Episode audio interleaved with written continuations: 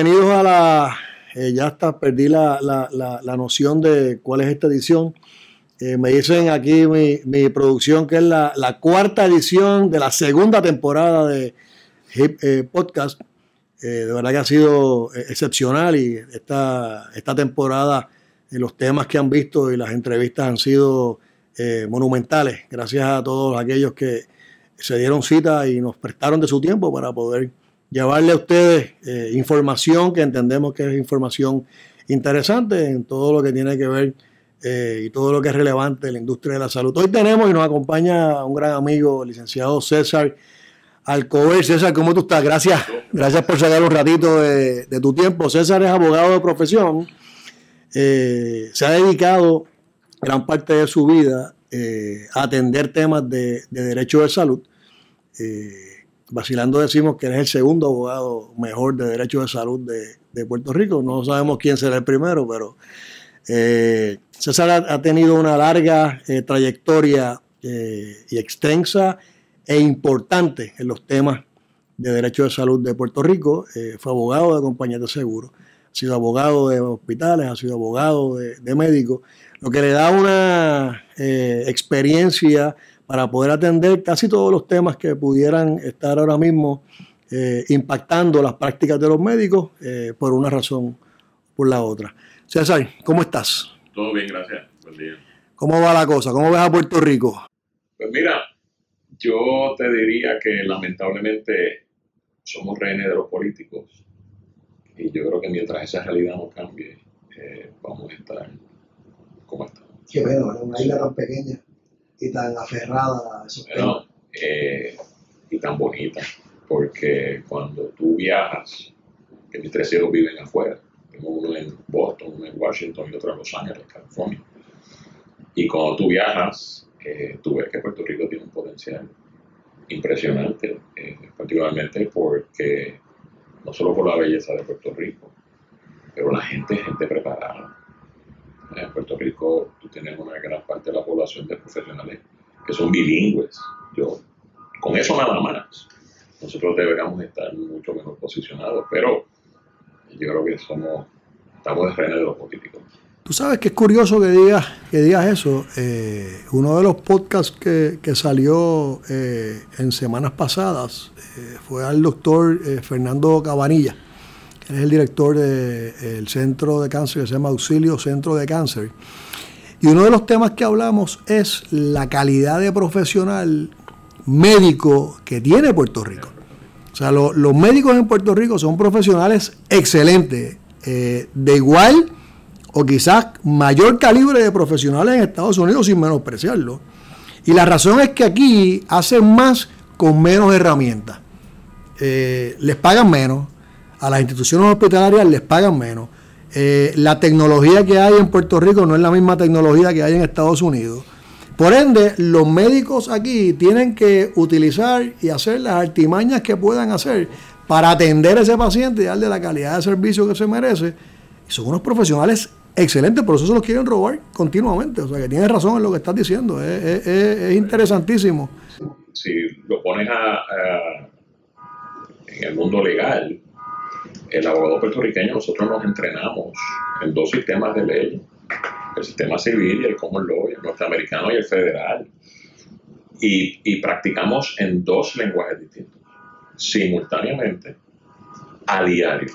Y tienes que switchar, oh, no matter what. No matter what. Estás atendiendo un caso, una moción, te llegó otra, debemos switchar de idioma. Eh, y es, es, tal vez medio irónico porque tú vas al Tribunal Federal, los jueces son todos puertorriqueños pero y todos los asuntos cuando están en la oficina se manejan en español, una vez se abre salas en inglés. O sea que, que el cambio es constante, pero esa capacidad de poder tener dos idiomas, incluso eh, tú tienes bufetes, yo he trabajado con, con, bufetes de los bufetes más grandes de Estados Unidos, bufetes de 2, 3, hasta 5 mil abogados.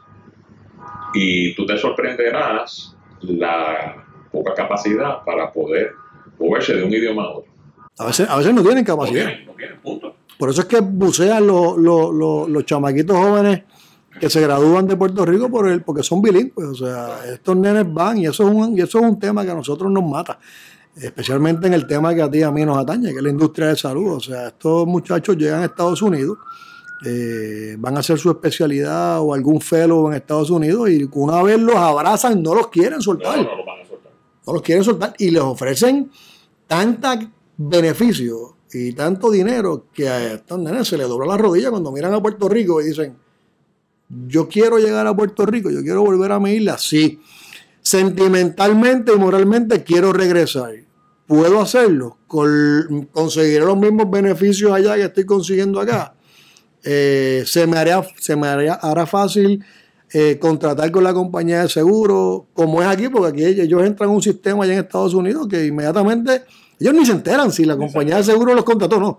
Ellos simplemente se presentaron el día uno a trabajar y reciben su salario y ya. O sea que, eso que estás diciendo es, importante para todos los que nos están viendo. Eh, que de alguna forma u otra eh, lo utilicemos positivamente para poder llevar a nuestra isla donde, a donde debería estar, ¿no? Eh, ¿Cómo va la industria?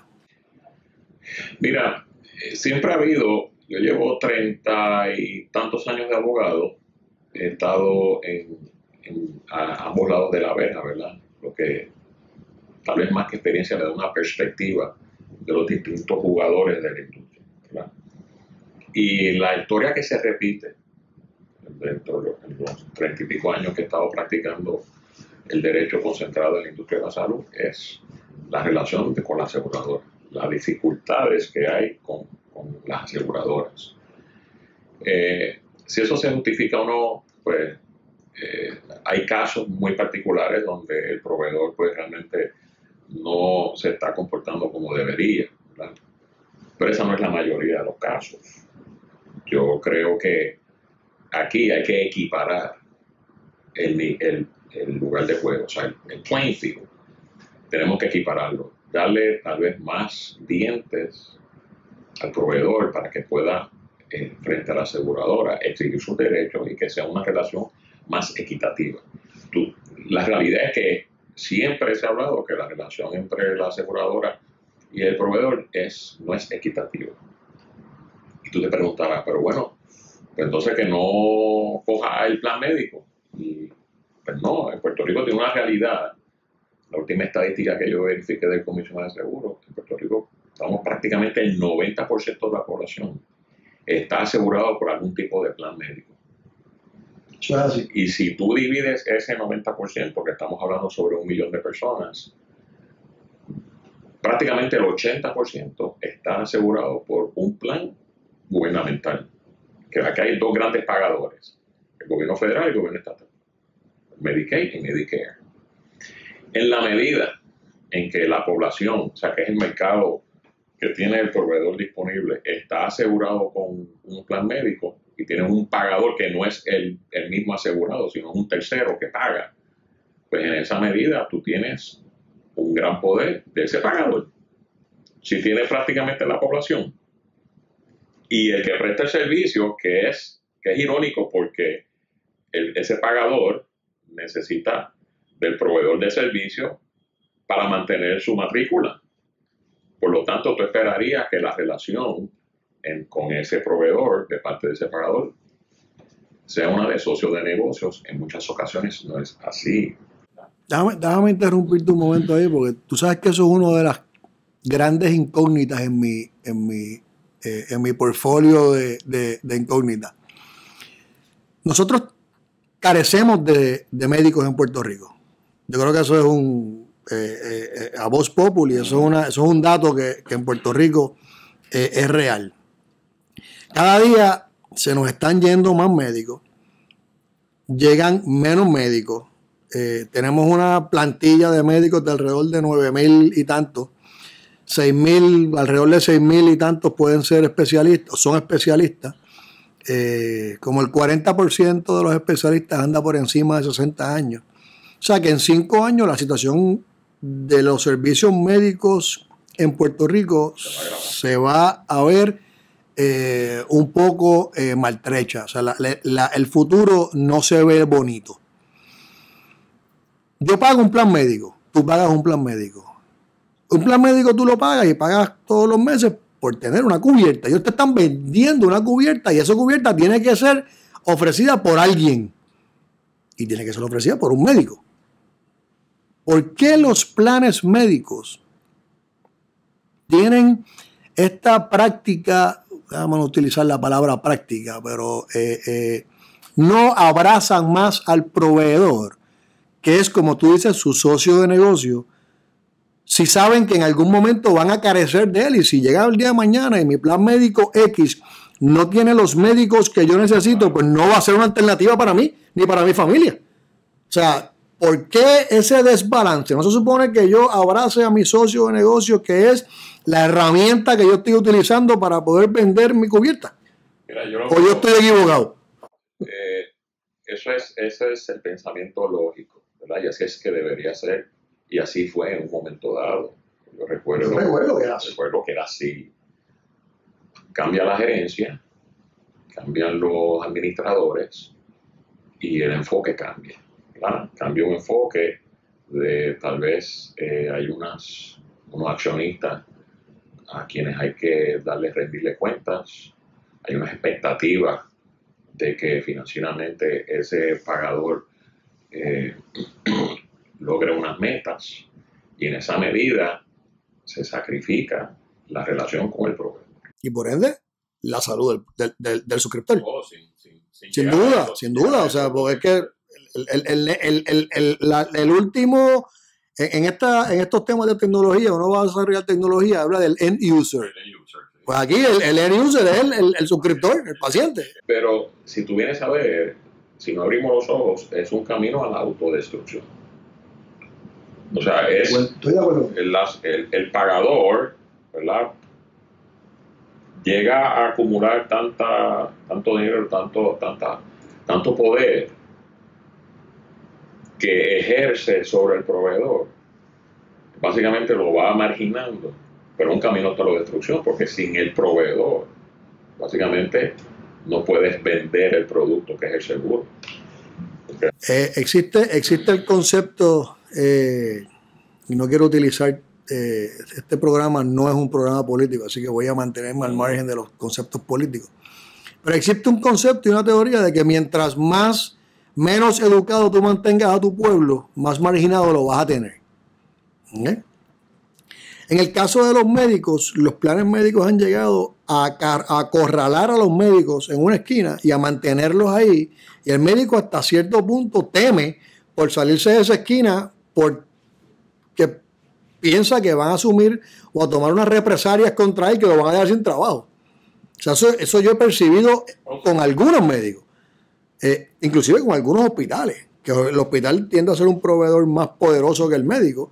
Pero el hospital dice, oye, es que este plan médico tiene tanto poder que pudiera tomar una represalia en mi contra y afectarme tanto económicamente, que yo prefiero tratar de navegar con sus reglas eh, y no. No, no, apretar ese botón de, autodestrucción como tú, como tú dices. Eso no, está, eso no es saludable. No lo es. Y yo creo que de la única forma que esta situación mejora un poco más es si la legislatura empiezan a crear leyes para equiparar el, nivel de juego, de darle más poder al proveedor para que pueda enfrentar a la aseguradora y pueda, acuérdate aquí, nadie está exigiendo lo que no le corresponde, aquí el proveedor lo que exige es que se le pague. No, estamos hablando, de, actuaciones monopolísticas, de poder, de price fixing, de group boycott. Y lo que estamos hablando es un proveedor el que sea, hospital, médico, laboratorio, lo que sea, todo el mundo lo que pide es págame por el, servicio que yo rendí. ¿Y por qué, y por qué eh, si somos más los suscriptores, los suscriptores no le exigen al plan médico? O sea, uno siempre mira esa línea de, de, eh, guerrilla entre el proveedor y el plan médico. Y siempre ha existido y antes, antes mucho menos. yo creo que, yo creo que eh, yo recuerdo, mi, mi, papá es médico. Eh, los médicos tenían aquí una relación con los proveedores, eran, eran, eran la, herramienta que el plan médico utilizaba, como dije anteriormente, y era una pieza importante para el plan médico. Ahora no sé, no sé dónde están, honestamente, no sé cómo el plan médico los mira.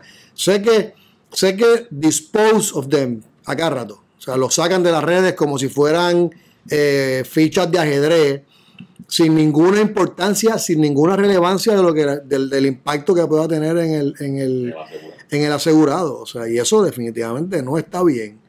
Eh, y el asegurado, ¿a dónde llega? ¿A dónde podemos llegar? O sea, puedo ir a tocar yo la puerta de mi plan médico y decirle, oye, dice ahí que tú tienes que, que tú eh, tienes dos neurocirujanos, pero ¿sabes qué? Yo he llamado a los neurocirujanos y no me quieren atender. O me atienden en seis meses. En seis meses. O sea, yo te puedo pagar en seis meses. Cuando me atiendan. O fui al médico ayer, fui a sala de emergencia ayer. Oye, eh, bueno, hacía el turno número 150. ¿Te puedo pagar cuando me atiendan? O sea, el sistema está desbalanceado totalmente. Eso es así. Y déjame una cosa, no es por falta de agencias, porque Puerto Rico nos caracterizamos porque tenemos tal vez más agencias de Una agencia para cada issue. Y se crea un fiscalizador y, se crea un fiscalizador sobre fiscalizador. Mira, los pacientes aquí hay no menos de tres oficinas que pueden atender quejas de pacientes. El procurador incluso el mismo ACES. ACES las atiende también. Lo que se conocía Provene, Probeneficiario. El Ombudsman. El Ombudsman.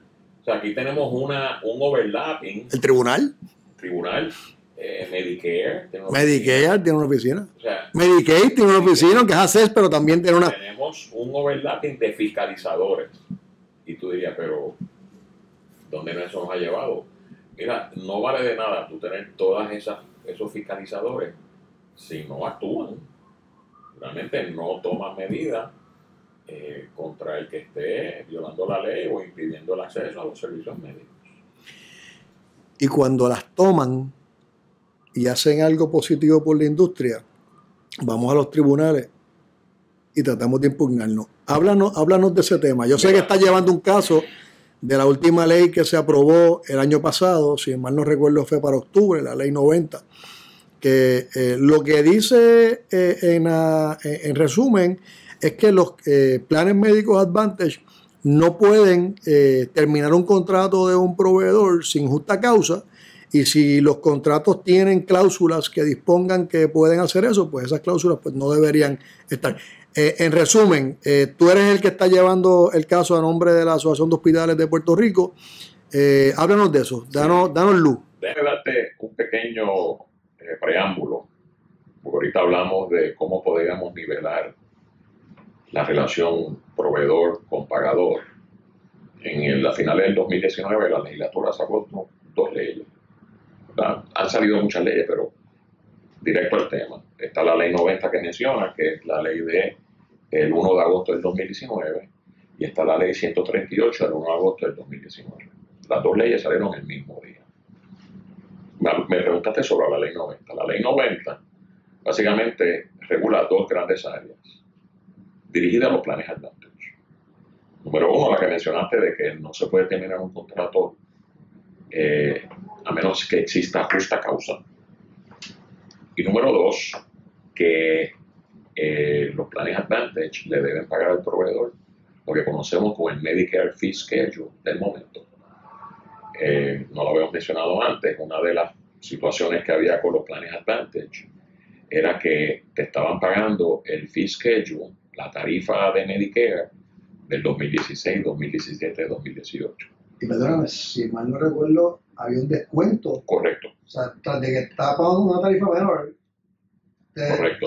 te, contrataban a base Y por años los proveedores estuvieron empujando para que se pagara el, el fee schedule corriente, para el año corriente. Eso se logra con la ley 90. Eh, los planes Advantage, eh, junto con la Asociación de Planes Advantage, impugnaron la ley en Tribunal Federal, básicamente haciendo un argumento que la ley es inconstitucional porque choca de frente con la ley federal que maneja o que regula los planes Advantage. Esa es en esencia cuál es la alegación. Ellos están diciendo que la legislatura de Puerto Rico no puede crear una ley porque ya existe una ley federal que regula los planes estantes y que por lo tanto cuando el gobierno federal regula un área, los gobiernos estatales no pueden eh, legislar El famoso sobre esa área. de preemption. Lo que se conoce como campo ocupado o preemption. ¿verdad? Yo estoy manejando en ese caso, eh, yo represento a la Asociación de Hospitales, a los hospitales menonitas, eh, al Hospital San Jorge. Recientemente se unió la Asociación de Laboratorios de Puerto Rico y la Asociación de Facilidades Radiológicas de Puerto Rico. Eh, y estamos pidiendo intervención porque originalmente el pleito lo presentan contra el gobierno de Puerto Rico y no incluyeron a ningún proveedor como parte demandada. Nosotros estamos, tenemos dos grandes obstáculos. Número uno, convencer al tribunal que se nos debe permitir intervenir. ¿ok? Y número dos, entonces, ya entrar a los méritos y decir que la ley eh, federal no desplaza la ley 90. ¿ok? Eh, aquí hay que, y eso se lo dije yo a la Asociación de Hospitales, se lo dije a un grupo de, de, eh, administradores de hospitales al principio, aquí se piensa de que porque existe una ley federal, pues ya hay que frisarse y que no, no puede haber leyes estatales que regulen el mismo tema. Y eso no es cierto. O como cuestión de principio, tú no puedes decir que toda ley federal que exista en el campo de la salud desplaza la ley estatal. Ese principio no es cierto. Hay leyes federales que sí, que el Congreso ha dicho específicamente que eh, no pueden, donde el gobierno federal reglamenta un área y dice específicamente esto es un área federal, los estados no pueden legislar. Y eso sucede en muchos Sí, donde ellos mismos crean el campo ocupado y lo absorben y dicen, aquí nadie puede meter la cuchara. Eso es así. Y un ejemplo es la aviación. Por ejemplo, la aviación está regulada por el gobierno federal. Los gobiernos estatales no pueden regular, reglamentar la aviación. Los planes ERISA, que son los planes de retiro, eso es un gran ejemplo de cuando el Congreso dijo, mire, esto es un área que yo quiero reglamentar exclusivamente. No se meta nadie más. Su campo. Exacto. Por el mero hecho de que Medicare sean fondos federales y en la mera presencia de fondos federales no es sinónimo de que los estados no puedan eh, legislar. Puerto Rico, para efectos de esto que estamos hablando, de este análisis de desplazamiento de ley, Puerto Rico se considera un equivalente funcional a un estado. ¿verdad? Estamos en igual situación que Alaska, California, Massachusetts. O sea que cuando me hablo de los estados, incluye a Puerto Rico. Esa es básicamente la alegación de la ley, o sea, del, caso. Eh, nosotros estamos diciendo que no, que si bien es cierto que la ley federal que reglamenta los planes Advantage tiene unos estándares de conducta de los planes, en la medida en que exista ese estándar, que es, no es otra cosa que reglamentación, en esa medida el campo va a estar ocupado. Pero si no existe un estándar federal, una reglamentación federal, aunque esté involucrado un plan advantage, no está el campo ocupado. ¿Y qué estamos diciendo? En todo lo relativo a, lo que se le paga un proveedor bajo un plan advantage y todo lo relativo a la contratación o terminación de un contrato de un proveedor con plan advantage. No existe reglamentación federal que regule esos dos temas, que son los temas que toca la ley 90. Por lo tanto, pueden coexistir la ley Advantage y la ley 90. Bien. Para darte un ejemplo bien eh, gráfico, la ley, lo- la ley de los planes Advantage, existe reglamentación sobre la promoción que puede hacer un plan Advantage para lograr suscriptores. Eso está reglamentado de la A a la Z por reglamentación federal. Pues ahí los estados no pueden meterse, porque hay unos estándares existentes. ¿ok? Y el estatuto federal, cuando te habla de, del desplazamiento de la ley estatal, te habla en términos de que en la medida en que existan estándares federales, como dije ahorita, estándares sinónimo de reglamento, pues no puede haber reglamentación estatal. Eso es, eh, en apretada síntesis, lo que se está alegando en el caso. El resumen resumen está, está espectacular. Me, me, me trae eh, preocupación algo que no es, eh, no es intrínseco del caso, pero sí repercute en la, industria. Mientras más el outsider, el médico que está afuera, el residente que está pensando regresar a Puerto Rico, vea que en Puerto Rico eh, permea una guerra entre los planes médicos y los proveedores, menos oportunidades vamos a tener de resolver la crisis que tenemos de profesionales. Pues no va a querer meterse. Si yo estoy en Estados Unidos y yo soy, ya de por sí, eh, no sé si estás consciente de que tenemos una desventaja y hablamos ahorita de las herramientas que tienen los hospitales en Puerto Rico y la tecnología. Muchos de estos muchachos que están saliendo ahora salen entrenados en unas tecnologías que muchos hospitales en Puerto Rico no tienen. Y al no tener la tecnología, los muchachos no vienen a Puerto Rico porque no pueden operar, no pueden practicar sin esa tecnología. O sea que de por sí nosotros estamos negativo uno.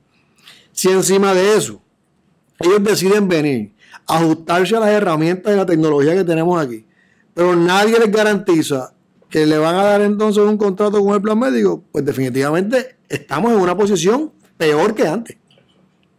O sea, porque si uno mira y dice, oye, por lo menos el gobierno está atendiendo este tema, la legislatura está atendiendo este tema, me siento seguro, pues déjame ir, pero es que no, no me siento seguro porque el que se supone que me dé contrato, pues si no me da contrato el plan, no funciona porque en Puerto Rico lo que hay son 250, 300 mil personas sin plan médico y ningún médico vive de eso. O sea que tengo, estoy obligado a contratar con ese pagador, como tú bien dijiste ahorita. Y si nadie me da garantías de que me va a contratar, pues ¿qué voy a hacer allá? Pues mira, déjame ver, hablando de garantía de contratación, eh, ahorita hablamos de la ley 138 que te mencioné, también del 1 de agosto del 2019. Esa ley trajo lo que en Estados Unidos, en Estados Unidos se conoce como Any Willing Provider. Básicamente, que en Puerto Rico no existía, y era que si yo aceptaba los términos del plan médico, los términos de su contrato, pasaba su proceso de credenciales, ese plan me tenía que contratar. Hasta la ley 138, esa no era la realidad. Pues tú tenías muchos hablando de muchachos nuevos, médicos nuevos que entraban, que solicitaban acceso al plan y no se les daba contrato.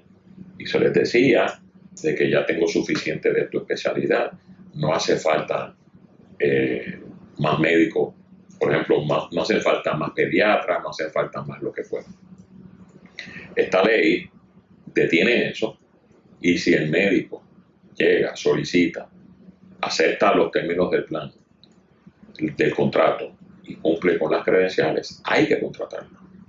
Pero entonces habría que contratarlo con la ley 138 y en ausencia de la ley, de la ley 90 tiene una cláusula de terminación sin justa causa, que es lo mismo de un contrato de día a día.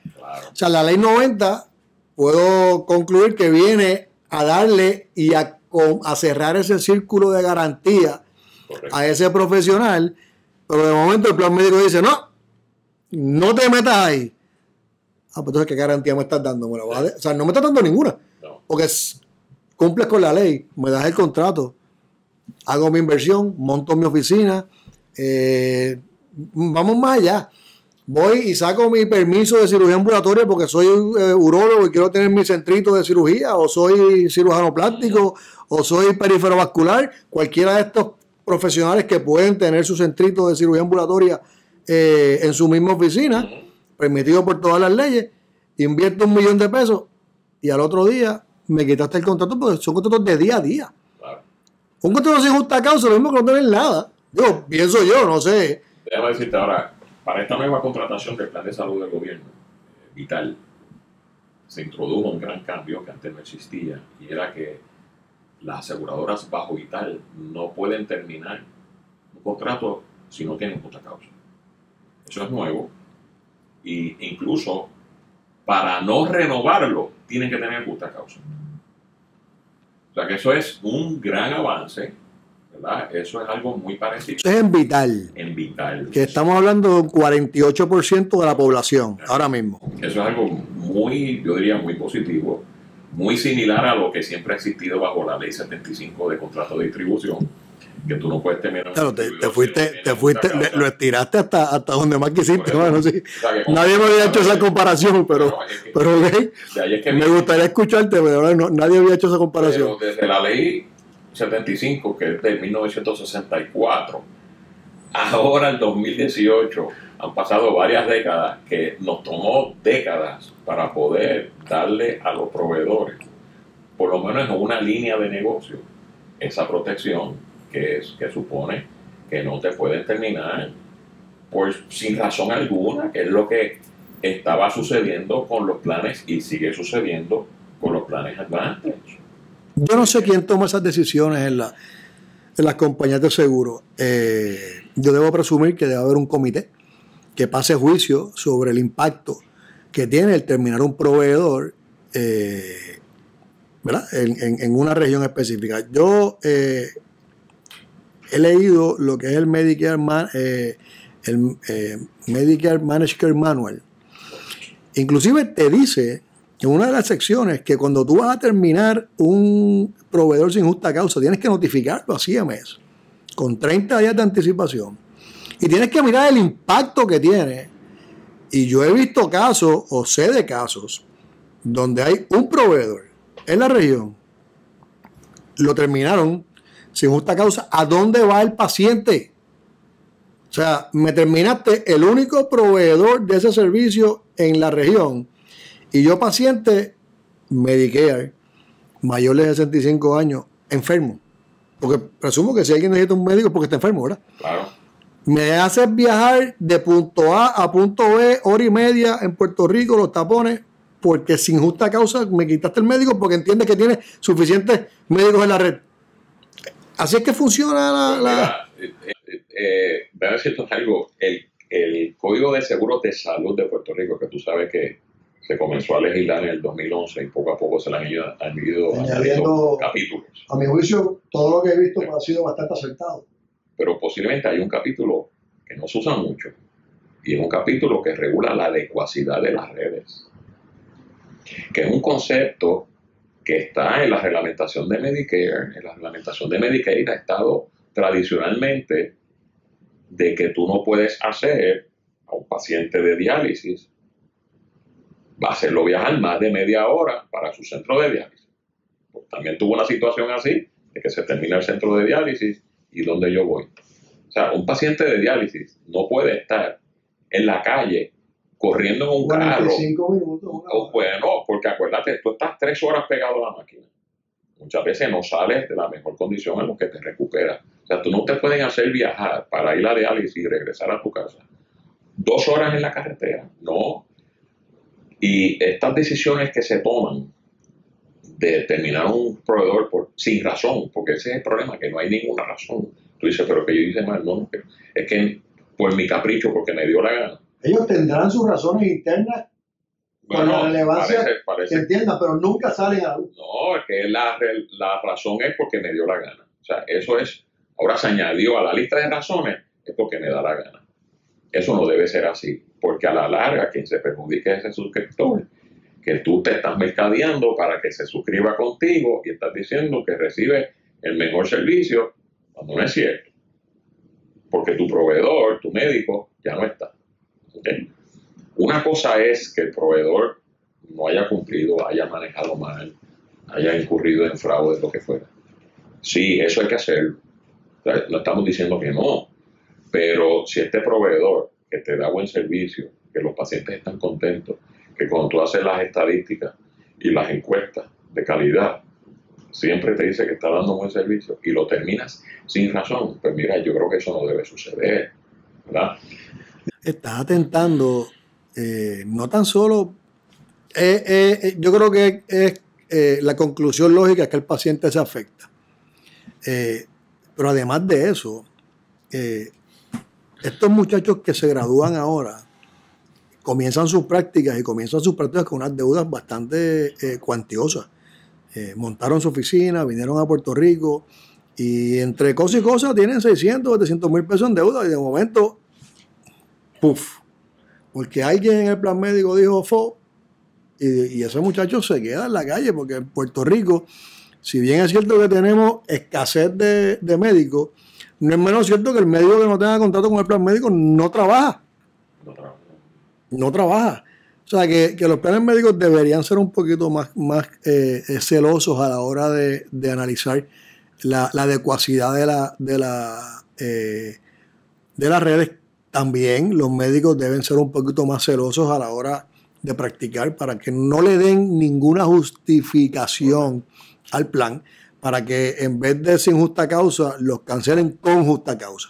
Porque ya esos, casos son un poquito más, más, más complejos. Eh, ¿Dónde tú, dónde tú ves, eh, si yo te preguntara, eh, dame una proyección a corto, mediano y largo plazo de, este, de esta situación, y vamos a llamarla para efectos de, la discusión, de esta guerrilla que existe entre el plan médico y, el, y los proveedores? Pues son todos los proveedores, o sea, no es con uno. es todo el mundo que le preste servicio a un plan médico. Es una guerra constante, constante. Mira, yo creo que quien puede mediar en este conflicto es la legislatura creando leyes similares a la ley 138, a la ley no. Leyes así que vayan obligando, porque acuérdate aquí, tenemos una situación de que si, si tú no logras una conducta de forma voluntaria, pues tienes que compelerla, tienes que obligarla y para eso existen las leyes, ¿no? O sea, si tú quieres que una industria, que es la industria de la salud, que es eh, de una gran importancia para Puerto Rico y para cualquier país lo debe ser. Si tú quieres que una conducta, se dé una conducta, que una industria se dirija hacia un camino, si no lo logras por la eh, persuadiendo voluntariamente, tienes que crear legislación y tú vas creando un cuerpo de leyes que van obligando una conducta y sujetas la licencia de esa aseguradora a que cumpla con la ley, digo, porque a la larga tú y yo cumplimos con la ley. Porque hay un principio de que nadie está por encima de la ley. O sea, si, vamos a ser un país de ley y orden, tenemos que, número uno, crear la ley y obedecerla y tener mecanismos para compeler la obediencia a la ley es un principio básico de, del sistema democrático. Me obligas a, tocar este tema. Eh, y, vamos a remontarnos, eh, ya discutimos el caso, pero vamos a utilizar el caso como ejemplo. Tengo la disposición de la legislatura, eh, radican el proyecto, aprueban el proyecto, se crea la ley, la impugnan. Eh, a todo esto se convierte entonces en una, en una guerra ya en un tribunal, donde ya tenemos al plan médico, a los proveedores y a un juez que va a tomar una decisión. Eh, o sea que ya tenemos el Poder Judicial, la rama judicial metida en el, en el asunto, pasando juicio sobre un tema que permea, que es política pública, o sea, porque estamos hablando de, a fin de cuentas, es la salud del paciente, la salud del pueblo lo que está, lo que está en juego aquí, o sea, la adecuacidad de la, de la, red, si el plan médico puede o no eliminar los proveedores y decidir que en vez de 10 eh, urólogos, pues vamos a usar 3, aunque tú tengas que esperar eh, 6 meses porque te atienda y el día que vas, pues haces el número 105 y estás malo de la próstata y te duele y tienes que esperar 3 horas, o sea, todas esas cosas, pues vamos, eso es lo que el, tribunal va a pasar juicio. Eh, no sé si sea eh, el, camino más adecuado. Eh, me pregunto si existirá algún, eh, algún elemento común entre proveedor y compañía de seguro que pueda mediar en esta situación para ver dónde es que se pueden encontrar estos dos, estas dos partes del juego para que no lleguemos a que ese caso va a durar años. Y pasa al Tribunal Superior y va al crisol del apelativo, va al crisol supremo y en cinco años Digo, gracias a Dios, pues la ley continúa vigente hasta que el Tribunal Supremo diga que es inconstitucional. O sea que, que, por ese lado, que por ese lado, pues, pues, pues el proveedor, el, paciente puede estar, ¿verdad? Y el proveedor puede estar este, tranquilo. Es otra cosa, la ley está vigente. Una de las peticiones en la demanda es un injunction para paralizar los efectos de la ley, pero ese injunction no se ha concedido ni remotamente. O sea que la ley 90... Están pidiendo mucho. Por eso, la ley 90, como la conocemos y como fue aprobada, está vigente. O sea, proveedores pueden exigir los derechos bajo la ley 90 porque nadie la ha detenido, no se ha declarado inconstitucional, no se ha detenido su efectividad pendiente al pleito. Así que, y ya el pleito lleva, llevamos más de seis meses en el pleito. Así que no ha habido, eh, no ha habido un cambio de situaciones que ameriten o justifiquen que se considere y un injunction. O sea, que en ese sentido esa ley está vigente. Hablaste ahorita del código de seguro y quiero de verdad dedicarle un ratito a ese, tema de la adecuacidad de, la, de, la, de las redes. Eh, lo dispone el código. Eh, ¿Quién eh, ejecuta que esa sección del código de seguro se cumpla? ¿Es el, el comisionado por sí? motu propio? ¿Es un proveedor que tiene que ir al tribunal otra vez a decir, oye, entendemos que el plan médico X o ningún plan médico cumple con, este, con esta sección del código? Eh, ¿quién llama al, a la voz, eh, quién da la alerta al comisionado de seguro? Eh, pues mira, una pregunta interesante porque el comisionado de seguros sí tiene autoridad, que ya está súper definido, en manejar asuntos de la ley de pronto pago. Eso, eso, eso está ya trillado. Sobre este aspecto del Código de Seguros de Salud, que vino muchos años luego del Código de Seguros. No está claro si, es, si la jurisdicción es exclusiva del comisionado. Sin duda alguna, tú puedes ir al tribunal, el proveedor puede ir al tribunal. Y a pesar de que el, contrato del proveedor lee que se puede terminar por, sin justa causa,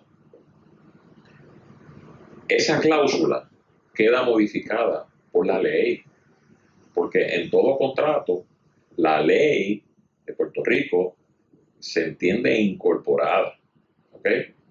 Y el, Código Civil de Puerto Rico dice que los contratos, que las partes pueden contratar de todo, siempre que no sea contrario a la ley, la moral y el orden público. ¿Podría, podría desencadenarse un pleito de clase bueno, de, los, suscriptores diciendo, oye, compañía de seguro, ya estoy cansado de esperar meses por una cita y estoy cansado de esperar horas porque me atienden. Porque... De hecho, desde el punto de vista de, mercadeo, puro mercadeo, de que si yo soy un plan médico y digo, ven, suscríbete conmigo, pues yo tengo la red más completa, más perfecta para prestar para que te preste servicio. Y cuando tú vas, la perfección es que tienes que esperar tres horas, o sencillamente que el caso más que yo he visto en el caso de la urología, donde hay una emergencia urológica. Pasan dos cosas. O te dan cita de aquí a seis meses, o sencillamente el médico no te atiende. Es otro problema que tenemos. No te quiere atender. Y nadie lo puede obligar en ausencia de que tú seas paciente. Correcto. Es de ella activo. Si es paciente nuevo, el médico está en todo su derecho de decir, no puedo atender más ningún paciente. El plan médico tiene en su, en su contrato que dice que tienes que atender todos los pacientes, pero el médico se vira y dice, oye, que sabe que no me cabe un paciente más en la oficina. Y ese concepto de la de una cantidad máxima de pacientes, eso está, eso lo tenemos en Vital, que hay un número máximo de pacientes que puede atender un médico primario. Eso tiene mucha lógica, ¿verdad? Y eso, eso no está mal lo que estamos hablando es que porque hay médicos, hay una insuficiencia de médicos. Si tú tienes 10 médicos para una población determinada, que se distribuyen más o menos equitativamente, y eliminas 5, pues ¿qué sucede? Le estás, estás sobrecargando a los otros 5 que quedan. La población está ahí. Y entonces, ¿cómo, ¿cómo el médico brega con esa sobrecarga? pues la, la extiendes al futuro. Bueno, César, hemos hablado eh, eh, temas muy, muy interesantes. Eh, a mi juicio, el más que me preocupa es el tema de la adecuacidad de, la, de, la, de las redes de proveedores y cómo es que, bueno, lo que estábamos hablando recientemente, el, el, plan médico pues pasa juicio sobre, sobre ella. Concurro contigo que definitivamente la, la, legislatura tiene que eh, ser más agresiva y a su vez los jefes de agencia que, que, puedan intervenir en este tema pues también eh, tienen que ser eh, más agresivos en, en, buscar que, que el, el, tanto el proveedor como la compañía de seguro cumplan con las regulaciones en beneficio del, del, paciente, ¿no? Yo creo que el sistema de salud eh, americano pues eh, tiene un poquito de, eso, ¿no? Allá son bien rigurosos y son bien pro pacientes. Y tengo entendido que un advantage allá, eh, porque son los advantage son planes que protegen los, los, los, las personas mayores. O sea, que son las personas y hacia donde va la población de Puerto Rico, ¿no? O sea, se supone que, este plan pues sea el, que, el, protector de esta persona mayor y de por sí nosotros tenemos un problema en Puerto Rico eh, de cuidado de las personas mayores. O sea, que si, hay, si además de, de, ese problema, pues le sumas que no hay una adecuacidad en el, en el servicio médico, pues también yo creo que sería eh, catastrófico, ¿no? Es irónico porque tú ves la promoción del Plan Advantage y es pues, mucho beneficio para el suscriptor, ¿verdad? pero eh, ¿dónde queda entonces el quién te presta ese servicio? O sea, porque de qué vale tú anunciar que tienes un gran servicio, que tiene eh, eh, tu salud está mejor en sus manos y el médico para prestar el servicio pues no está disponible. Bueno, pues con esto eh, los dejamos. Lamentablemente eh, vivimos en un país que todo tiene que ser, como dijo el licenciado, eh, regulado. Es un país de ley y orden. Y lo único que estamos buscando yo creo que es que nosotros, los que en última instancia no somos médicos y no, somos, no tenemos un plan médico, pues no suframos las consecuencias de la, de la guerra y de, la, de este malestar que entendemos que existe entre eh, los planes médicos y los proveedores. Y si no es así, pues que se demuestre lo contrario. Entonces, pues que no tengamos más, que no tengamos que tener eh, pleitos de los tribunales, eh, gastando dinero eh, a dos manos, uno entra al tribunal y esos, esos, ya esos pleitos no pertenecen a nadie, esos procesos pertenecen al tribunal, pertenecen, pertenecen al proceso. Y el plan médico gasta el, la asociación de hospitales, la asociación de... Entonces se convierte en algo que definitivamente no es beneficioso para nadie. Cuando de la salud se trata, entendemos que en una mesa todo se puede resolver. Con esto los dejamos, César. Gracias por todo. Dios te bendiga. Y ustedes, esperamos que eh, haya servido de algo esta información. Que pasen una linda semana y que Dios los bendiga.